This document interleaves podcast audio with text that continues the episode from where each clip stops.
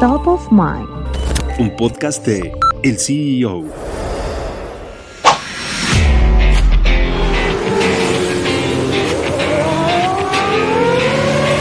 Convertir la icónica calle de Las Vegas Strip en un circuito de Fórmula 1 requirió más de 400 millones de dólares. Reportes indican que tan solo la pavimentación de la pista de 6,11 kilómetros tuvo un costo de 80 millones. ¿Quién está detrás del Gran Premio de Fórmula 1 en Las Vegas?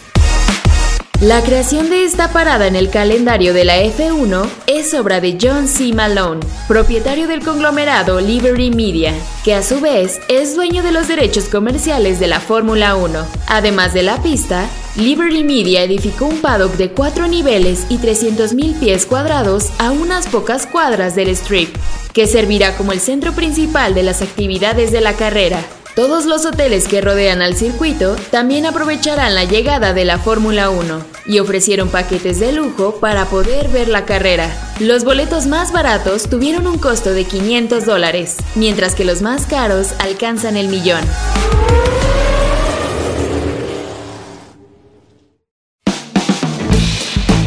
Mantente en el mercado con las noticias más importantes de la tecnología y los negocios, escuchando y compartiendo todos nuestros podcasts en el CEO.com, en arroba el CEO- en Twitter y el CEO en Instagram. Soy Fernanda Espejel y nos escuchamos la próxima.